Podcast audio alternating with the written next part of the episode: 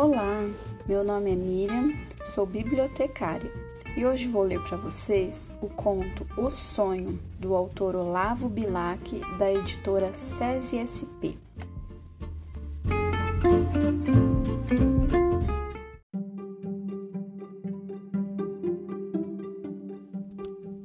Um de nós, discreteando sobre este particular de sonhos e pesadelos, dissera: Mas não há dúvida, os sucessos do sonho prendem-se sempre a um sucesso da vida real. As células cerebrais guardam impressões adormecidas por tempo indefinido.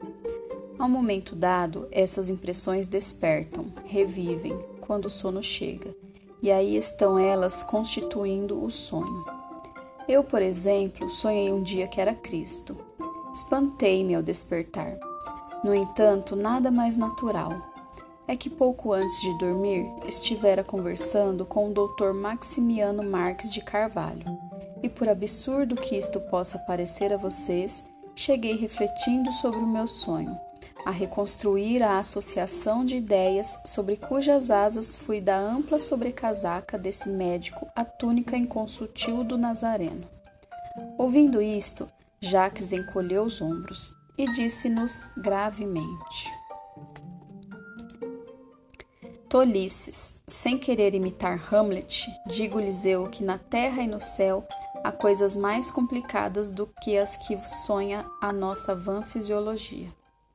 Ora, digam-me com franqueza, supõem vocês que haja uma possível associação de ideias entre o leitão assado e este amigo que lhes está falando? Não riam, falo-lhes com toda seriedade. Acham isto absurdo, não é assim? Pois bem, eu já uma noite sonhei que era um leitão assado. E como todos nós continuássemos a rir, Jacques sacudiu a cabeça. Vocês riem de tudo. Dou-lhes a minha palavra de honra. Não gracejo. Vou contar-lhes o meu sonho. E começou. Sonhei que era um leitão assado. A princípio, a minha impressão foi de espanto. Sentia-me estendido horizontalmente sobre um prato. Sentia-me cheio de coisas que não eram os meus próprios órgãos, e havia em mim um cheiro delicioso de carne gorda tostada. Pouco a pouco fui compreendendo o prato em que repousava. Estava no centro de uma grande mesa aparelhada para banquete. Via estender-se diante de mim a toalha damascada, carregada de cristais e de pratarias. Grandes ramos de flores rubras e brancas viçavam em jarrões de porcelana. Em comporteiras de cristal, simetricamente dispostas, havia doces vários, e eu distinguia o vermelho cru das goiabas em calda, o amarelo dourado dos damascos, o tom escuro das uvas e das ginjas.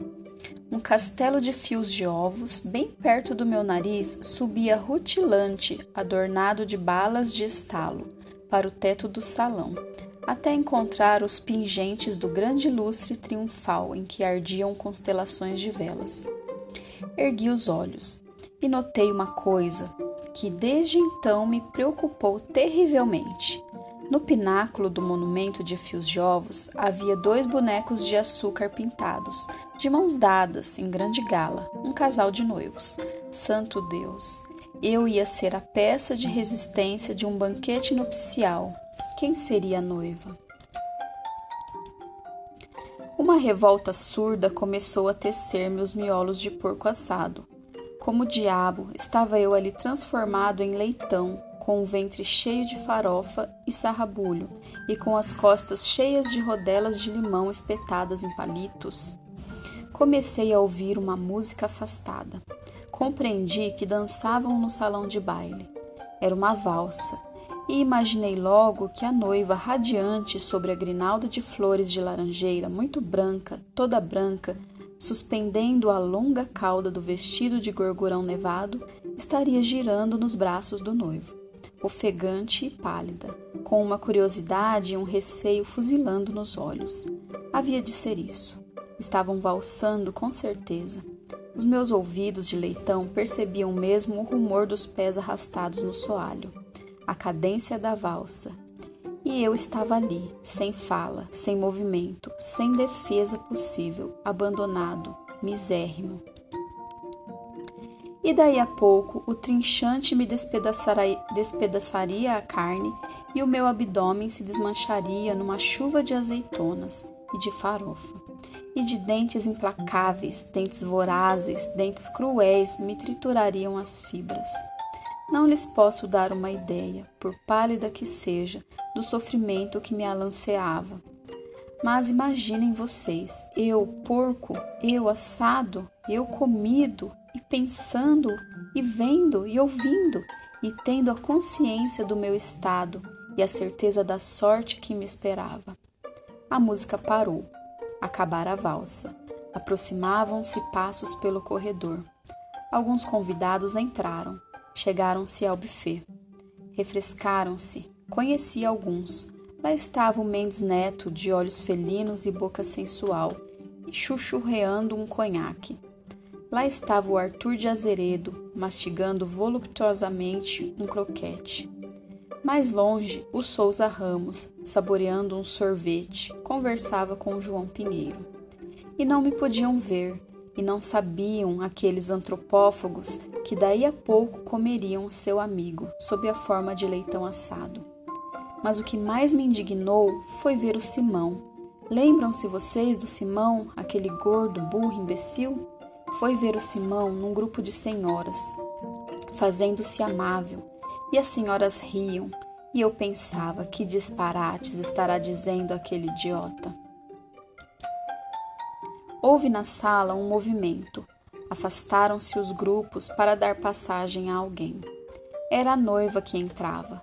Olhei e quase dei um grito de horror e de espanto. Só não gritei porque leitão assado não grita. Como lhes hei de contar isto? A noiva era Alice, Conhecem vocês Alice? A minha Alice, que eu naquele tempo amava apaixonadamente, loucamente.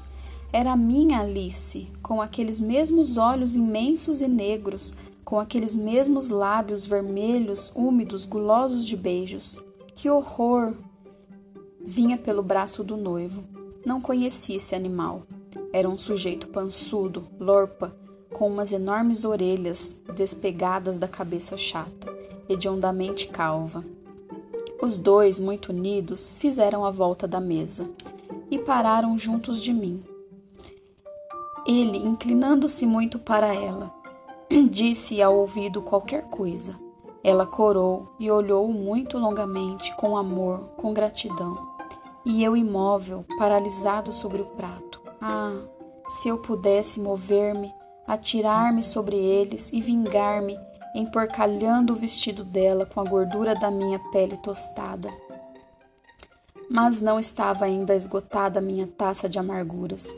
Pior foi a minha tortura quando ela, a minha Alice, inclinando-se sobre a mesa com a sua mão pequenina, com a sua mão perfumada, com a sua mão que eu tantas vezes beijara delirando, com a sua mãozinha enluvada de branco, tirou do meu corpo uma das rodelas de limão que me enfeitavam e começou a chupá-la devagarinho, com seus lábios vermelhos, úmidos, gulosos de beijos.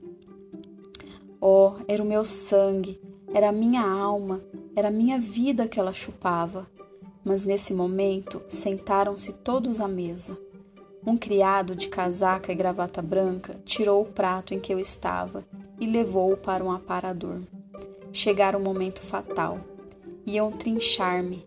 Lembrei-me bem de que, em caminho, o Arthur de Azeredo, que tomava lugar entre dois convivas, olhou-me com ternura e disse, passando a língua pelos beiços: Que belo porco, hein? Não vi mais nada, não ouvi mais nada. Ouvi um tinido de uma lâmina e quando ia desmanchar-me em azeitonas e farofas, acordei.